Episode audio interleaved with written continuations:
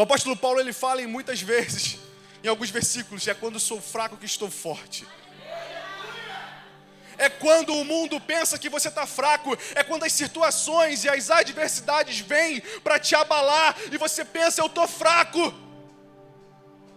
Mas com o coração rendido ao Senhor, com o coração quebrantado durante todo o processo do deserto, é aí onde você se fortalece ainda mais.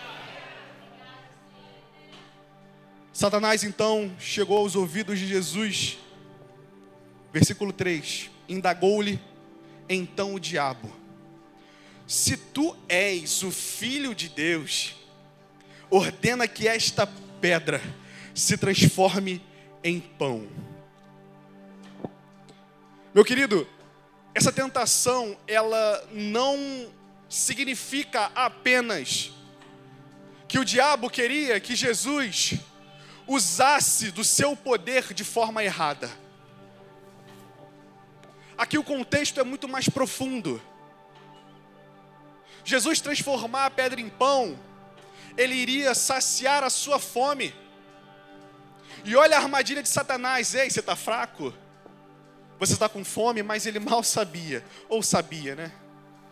Jesus ele estava totalmente pronto, mesmo parecendo que ele estava fraco, porque o espírito dele estava totalmente imerso no Senhor. Totalmente. E sabiamente ele responde na palavra: nem só de pão viverá o homem. Nem só de pão viverá o homem. Sabe qual que é o contexto disso tudo? Na época em que Jesus ele viveu, o povo judeu, Israel, ele estava sendo oprimido por Roma. Israel é um povo que, desde o passado, sofreu inúmeras perseguições. Desde o passado foi cativo. Desde o passado. E aí Israel se encontrava no momento em que continuava cativo nas mãos de Roma. Aquela população israelita, eles eram divididos economicamente falando, assim como funciona hoje. Os mais ricos, os mais ou menos, os mais ou menos pobres, os miseráveis. Era assim a pirâmide social. Os mais ricos eram em torno de 10% da população. Os fariseus, os escribas, os doutores da lei, que estavam em acordo com Roma.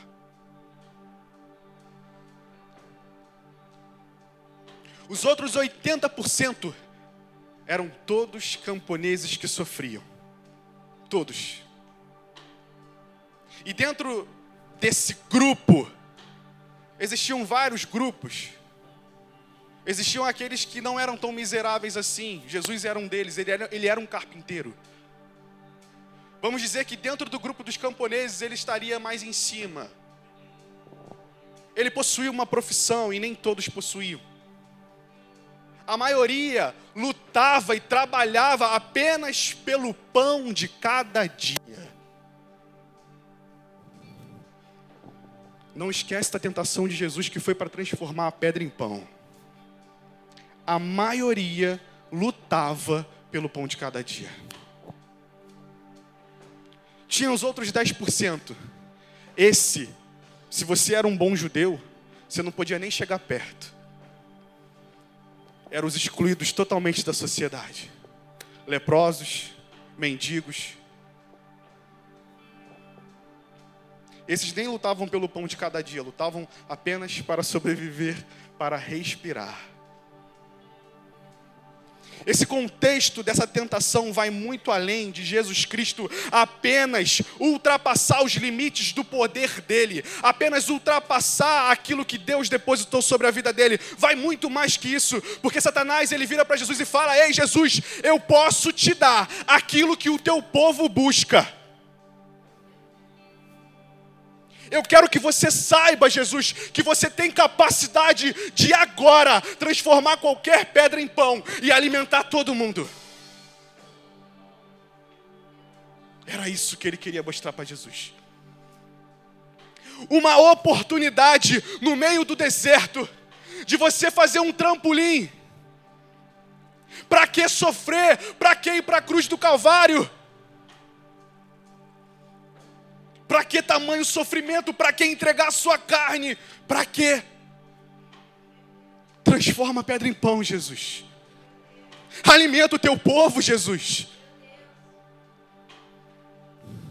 Sabe, meu querido, você precisa tomar muito cuidado com algo que Satanás faz. Porque no momento de deserto, no momento que você está vulnerável, ele não vai vir com uma mentira para você. Ele vai vir com uma verdade. Jesus não veio para alimentar. Jesus não veio para ser o pão vivo. Jesus não veio para tirar o povo da miséria. Mas não veio só para isso. Tinha um propósito muito maior, assim como a sua vida. Não se contente apenas, apenas com o material. Não se contenta apenas com uma verdade, mas queira ela por completa não aceita viver apenas uma promessa de Deus na sua vida, queira todas elas. Todas. Ah, meu irmão. Você foi chamado para viver plenitude. Plenitude. infelizmente tem muita gente ouvindo o inimigo, achando que está ouvindo a voz de Deus agarrando a promessa, agarrando, ah não, agarrando uma promessa e deixando todas as outras, toda a plenitude de Deus passar. Meu irmão, não faça isso. A palavra vai dizer que Satanás ele é artimanho. Não subestime. Não estou querendo exaltar ele aqui não, pelo contrário. Eu só estou querendo dizer para você que você pode muito mais por aquele que te amou. E você precisa abrir os seus olhos. E você precisa se entregar. E você precisa estudar a palavra. E você precisa se apegar a Ele. Deus diz: O meu povo perece por falta de conhecimento. Não pereça por falta de conhecimento, meu irmão. Não deixe que isso aconteça na tua vida, por favor.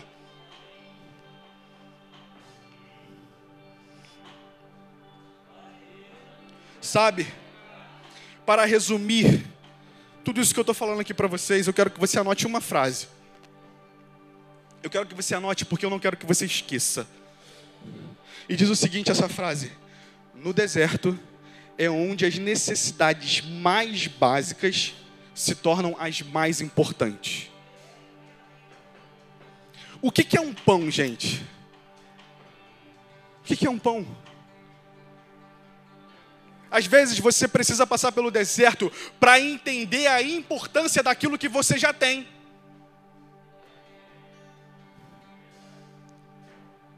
Quantas vezes nós nos pegamos reclamando daquilo que Deus já depositou em nossas vidas? Ah, de novo esse louvor? Caramba, pastor vai pregar de novo. Ah, Deus, meu carrinho está tão caidinho. Não aguento mais meu chefe.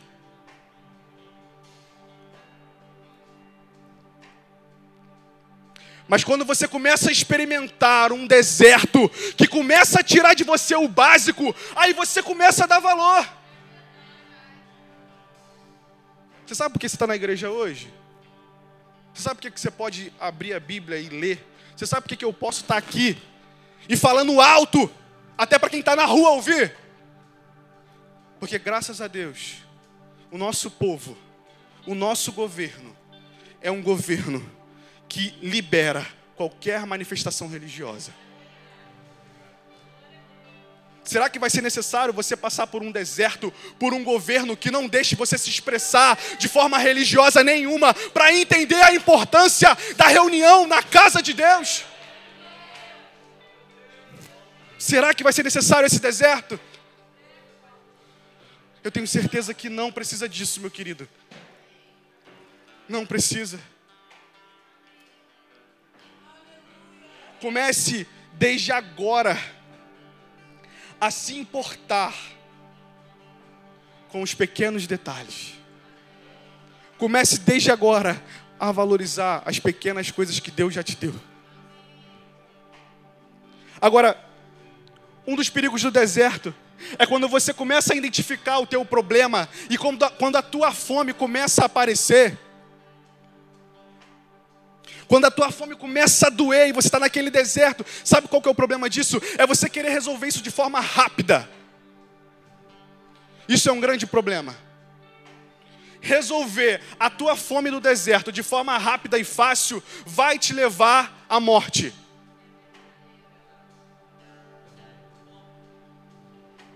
Vai te levar à morte. Jesus ele sabia disso e ele identificou isso. Ele não poderia de forma alguma transformar aquela pedra em pão de forma tão rápida assim. Não era tempo. Não era tempo. Cuidado com os atalhos que você tenta pegar na tua vida. Cuidado. As promessas de Deus na tua vida são da forma que Ele fala que é, não da forma que você pensa ou acha que pode ser. Cuidado. Temos exemplos na palavra de Deus sobre isso.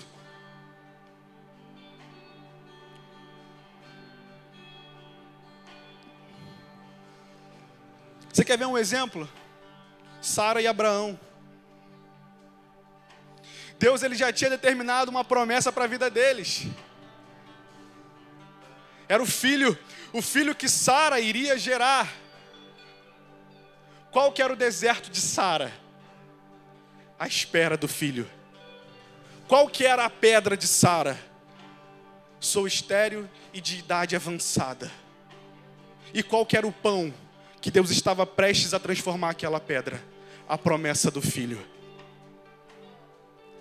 Imagina se Deus transformasse a pedra de Sara, uma mulher estéril, de idade avançada, no pão que ela precisava, que era o filho, assim, de uma hora para outra. Talvez ela e Abraão não tivessem entendido o propósito que estava em tudo aquilo. Talvez não fosse o momento, porque o Senhor, Ele sabe de todas as coisas, o tempo dele é perfeito.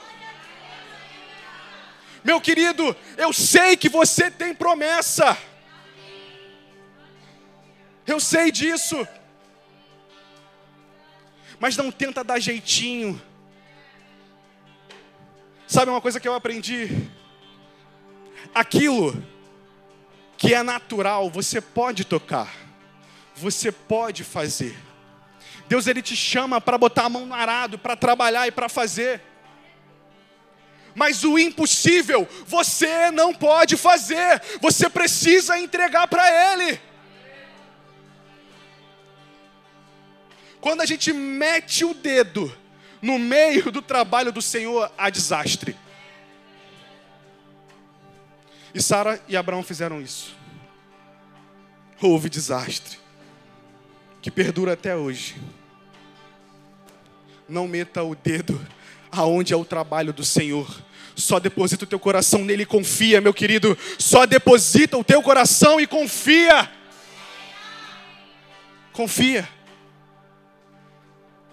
Quer ver outro exemplo também? Que deu super errado.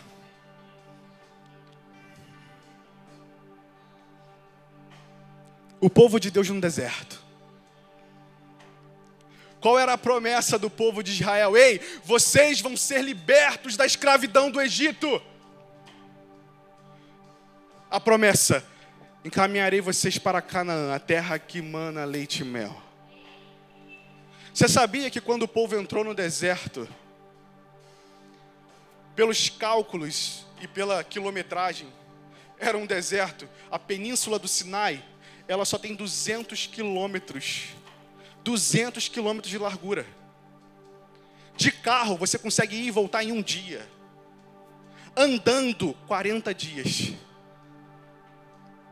No deserto, aquele povo experimentou uma pedra aonde eles precisavam que aquela pedra se tornasse pão. A pedra daquele povo era o próprio povo. Era um povo que não estava pronto e preparado para experimentar a transformação, para experimentar a promessa que era Canaã. Sabe por quê? Foi um povo que ficou escravizado no Egito e eles trouxeram com eles cultura, trouxeram com eles religião, costumes errados com o qual o Senhor abominava. Por isso que Jesus não pode transformar aquela pedra que Satanás queria que ele transformasse em pão de uma hora para outra. Não pode. Ele quer fazer um trabalho completo na sua vida.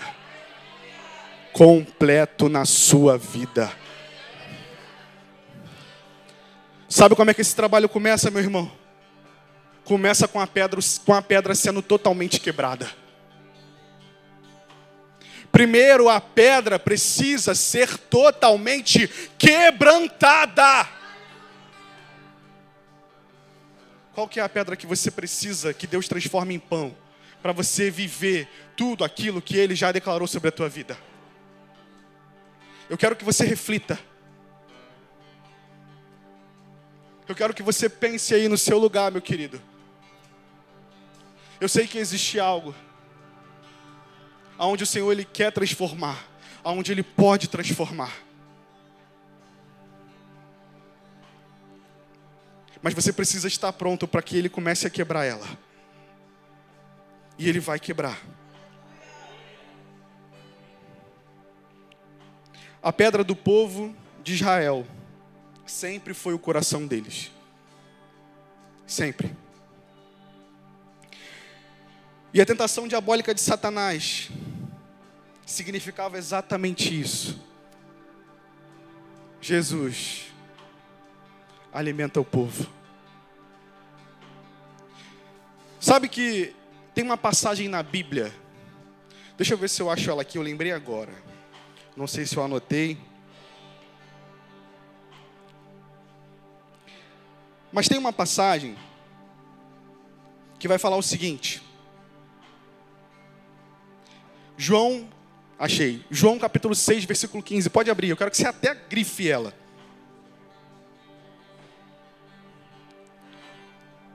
Jesus ele percebeu que se ele alimentasse o povo, ele realmente conseguiria, de uma forma totalmente errada, ser o rei do povo.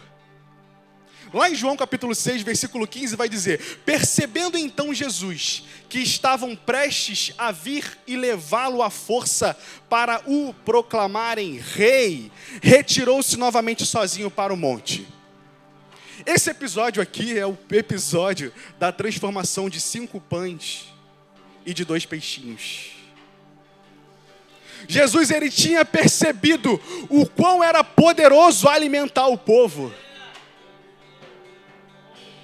Ele tinha percebido, gente. Quando ele alimentou aquela multidão, eles se juntaram e falaram: Vamos levar Jesus Cristo, porque Ele é o nosso Rei. Você imagina se Jesus tivesse cedido e realmente tivesse transformado a pedra em pão assim? Sabe o que, que teria acontecido? Seres humanos que só queriam pão, seres humanos sem alma, seres humanos só interessados em apenas se satisfazer. Seres humanos consumistas, só iam querer do maná para si, não iam querer distribuir para mais ninguém. Mas sabe o que Jesus faz e o que ele, o que ele tem interesse em fazer aqui? É não só apenas te dar um pão, mas fazer com que o teu coração de pedra vire pão também, para que ele seja partido, assim como ele foi partido, e seja distribuído por todo o mundo. Por todo mundo.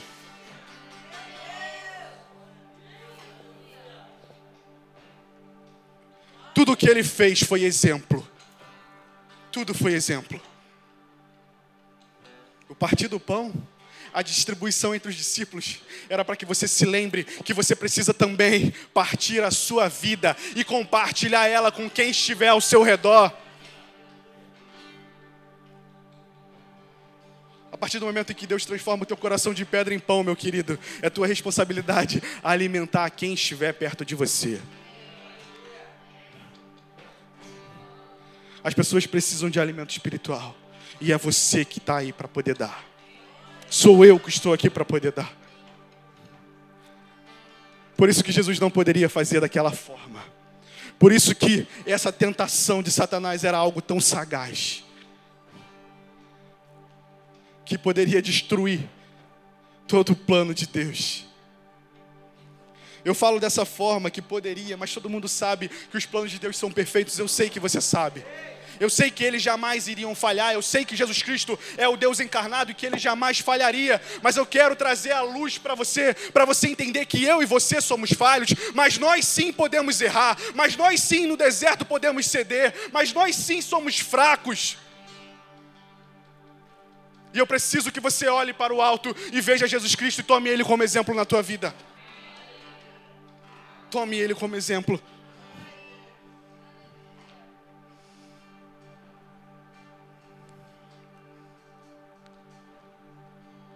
Abra sua Bíblia comigo em Mateus capítulo 14.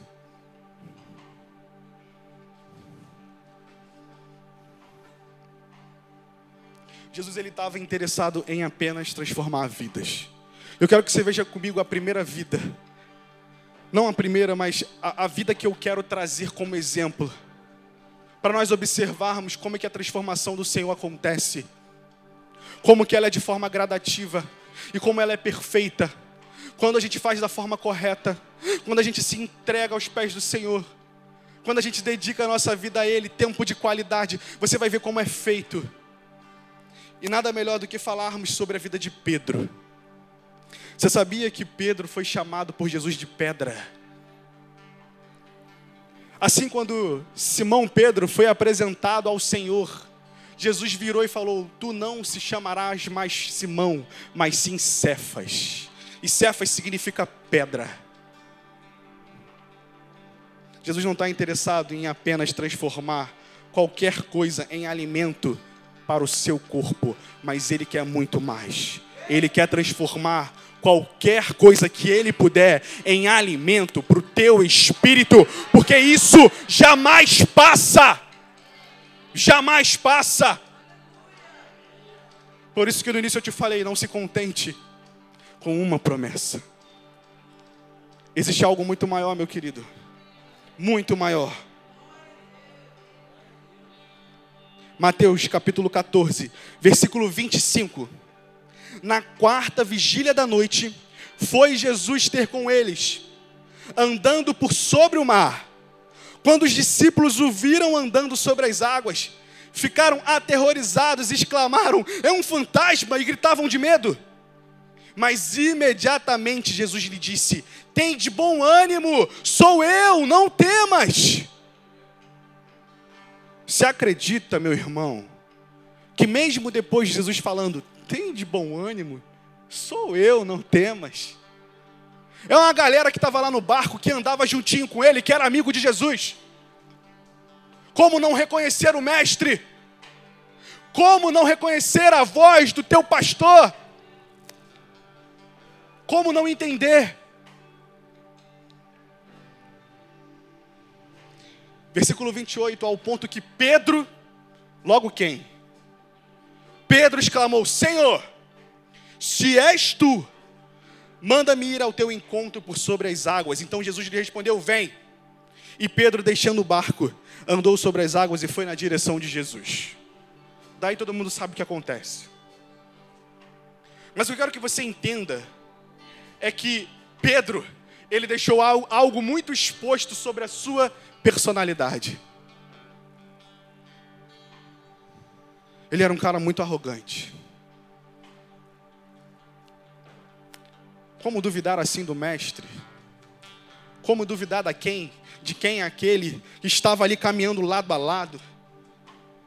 Como virar para Jesus, o Emanuel, e falar: "Ei, se é você mesmo, Deixa eu pisar aqui na água e ir ao teu encontro. Quanta impetulância. Pedro realmente era uma pedra que Jesus estava querendo transformar em pão. Mas existe um processo. Teve um outro momento também, aonde Pedro mostrou a mesma característica, a mesma. Jesus, sabendo que estava próximo a sua hora, a hora de se entregar, ele diz que alguém iria traí-lo. E ele também fala para Pedro: Pedro, hoje mesmo você me negarás. Pedro imediatamente se levanta e fala: Senhor, eu jamais te negaria. Você pode até pensar que, nossa, que cara humilde, que cara submisso a Jesus. Meu querido, se Jesus falou, é e pronto, não tem que contestar, olha que arrogância. Será mesmo que Pedro não entendeu o que Jesus estava falando? Se ele realmente fosse humilde naquele momento, ele falava: Senhor, então eu já te peço perdão e me ajude a não cometer esse pecado. Não é qualquer um que está falando, é Jesus. Mais uma vez, arrogância. Mais uma vez, arrogância. Meu irmão, eu não sei se você é arrogante. Eu não sei se você é uma pessoa que não libera perdão. Eu não sei se você é uma pessoa avarenta. Eu não sei se você só quer viver para os prazeres do mundo, da carne. Eu não sei se você só busca bens materiais. Eu não sei qual que é o teu desafio, mas eu só sei de uma coisa, meu querido. Se você quebrantar o teu coração hoje, ele vai destruir essa pedra e ele vai transformar em pão. É disso que eu sei. E foi para isso que ele me chamou aqui hoje. Foi para isso.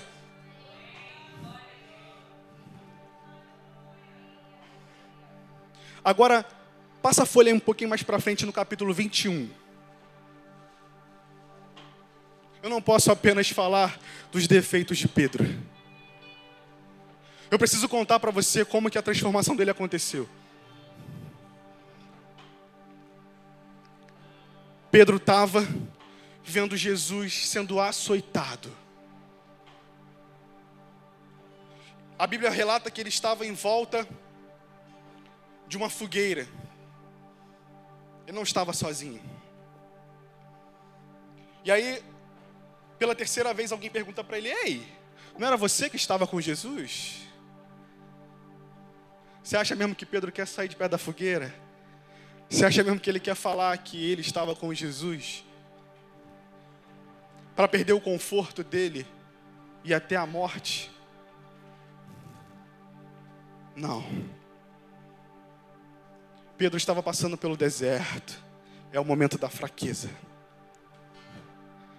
Mesmo que Jesus tivesse falado inúmeras coisas para Pedro, mesmo que Pedro já tivesse a convicção de que ele viveria, de que ele seria é, a pedra da igreja, de que ele levaria a palavra, de que ele cuidaria da igreja de Cristo, mesmo com tudo isso,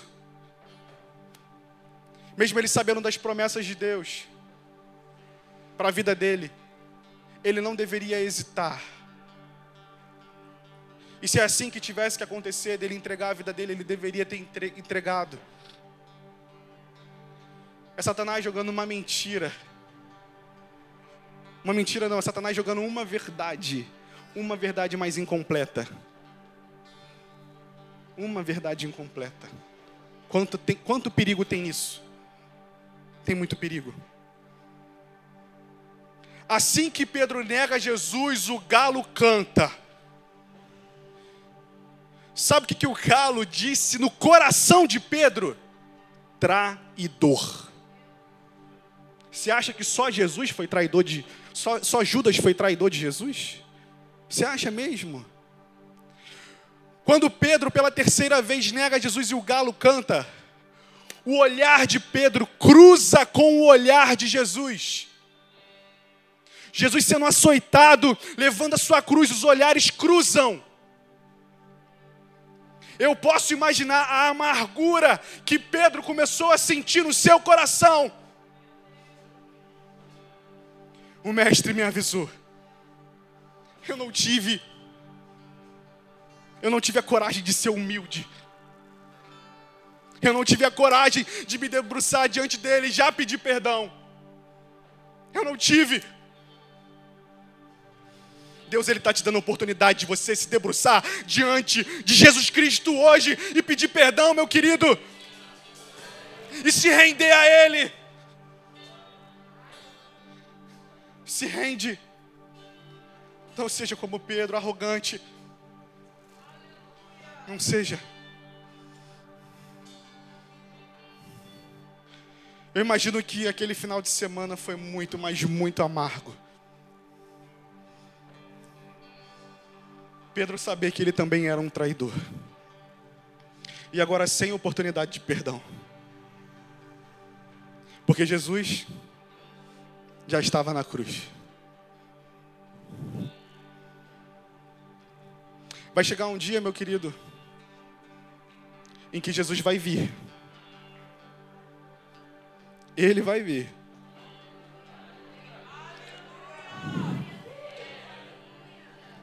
Não espere esse dia chegar. Não espere ele levar a sua igreja. Graças a Deus. No dia que Jesus morreu na cruz do Calvário, existia a promessa que ele ia ressuscitar ao terceiro dia. E por mais que Pedro, naquele momento, não tivesse a oportunidade e a chance de pedir perdão, ele ainda teria muitas oportunidades. Mas depois que Jesus levar a sua igreja, depois do grande dia, depois que tudo realmente estiver consumado, aí não tem mais volta. Aí realmente não tem mais perdão. E aí é quando o teu deserto eterno vai começar. E as coisas simples, aquela ida para a igreja, aquele perdão que eu poderia ter liberado para o meu pai, para minha mãe, para o meu irmão, para minha esposa, para o meu marido. Aquela mentira que eu não deveria ter contado. Aquela minha vida no trabalho, com o qual eu não honrava ninguém, não levava o evangelho. Como pequenos detalhes importam. Importam. Tudo para Deus importa. Tudo. Eu, eu, eu falei para vocês abrirem em João 21. Vamos ler. Versículo 15. Assim, após tomarem o de jejum, Jesus questionou a Simão Pedro: Simão, filho de João, tu me amas? E este respondeu: Sim, Senhor. Jesus mais uma vez perguntou: João, tu me amas? E ele afirmou: e ele afirmou pela terceira vez. Aqui João, ou melhor, Pedro, não estava mais sendo condenado, mas ele estava diante do Mestre, pronto para o perdão. Pronto para o perdão. Mas se você voltar um pouquinho, um pouquinho antes, só mais um pouquinho, lá no versículo 1 até o versículo 7. Eu não vou ler, mas eu vou contar para você o que acontece. Jesus, ele morreu, foi crucificado, ressuscitou ao terceiro dia. A primeira pessoa que Jesus aparece foi Maria Madalena. Foi a primeira. Logo aquela mulher que tinha sete demônios. Mas sabe o que aconteceu? Maria Madalena ficou o final de semana todo preparando perfume, preparando é, é, é, é panos para enrolar o corpo de Jesus. Sabe por quê? Porque Jesus ele não teve nenhum tipo de preparo. Foi tudo muito rápido. Pegaram o corpo dele, jogaram lá dentro do sepulcro. E ela ficou preparando, preparando, preparando. Cara, já não importava mais. Jesus já estava morto. Não importava esse detalhe, mas ela ainda queria, ela sabia que aquilo era importante, cuidar do mestre. E aí, quando ela foi levar as coisas no sepulcro, ela se deparou com o mestre ressurreto. Sabe o que eu aprendo com isso, meu irmão? Sabe o que eu aprendo com isso? Que você não pode parar nunca. Mesmo quando você achar que está tudo perdido, não para não, meu irmão, porque a tua recompensa vai chegar. E aquela mulher que tinha sete demônios, porque ela não parou, ela foi a primeira a ver Jesus ressuscitado. Ela não parou. Aí ela saiu dali correndo para avisar os discípulos. E quem estava lá? Pedro. Quando Pedro ouviu aquilo, ele saiu disparada, saiu correndo e foi direto para o túmulo. Quando ele chegou lá, ele só encontrou as vestes. Pedro estava com o coração mas tão amargo, gente, mas tão amargo, que ele falou: é a minha oportunidade, ele ressuscitou, eu tenho que ir lá pedir perdão. Mas ainda não era o momento de quebrar aquela pedra e transformar ela em pão. E aí a gente vem aqui para o versículo 1 do capítulo 21. Jesus e os discípulos lá na Galileia, dentro, Jesus, ó, desculpa, Pedro e os discípulos na Galileia, resolvem ir pescar e eles lançam a rede e não pescam nada. Eu acho que vocês já viram esse cenário antes. Quando eles olham para a margem, está lá Jesus. Mais uma vez, João fala: Quem é aquele homem? Mais uma vez. Será que dessa vez agora Pedro vai pedir uma comprovação de Jesus para ele poder pisar na água e comprovar se realmente Jesus é Jesus? Será? Se você continuar lendo o texto, quando Jesus pede comida para eles, a palavra vai falar que Pedro se lança na água, ele não pede mais nenhuma prova, porque ele agora tem o coração de pedra totalmente quebrantado, ele não precisa mais reconhecer a voz, porque ela já faz parte dele. Eu não me preocupo mais com o mar, eu não me preocupo mais com o problema, eu vou me lançar na água. Que oportunidade! Se antes eu pedi para pisar sobre as águas, agora eu não estou nem aí, eu só quero ir até Jesus. Eu só quero ir até Ele.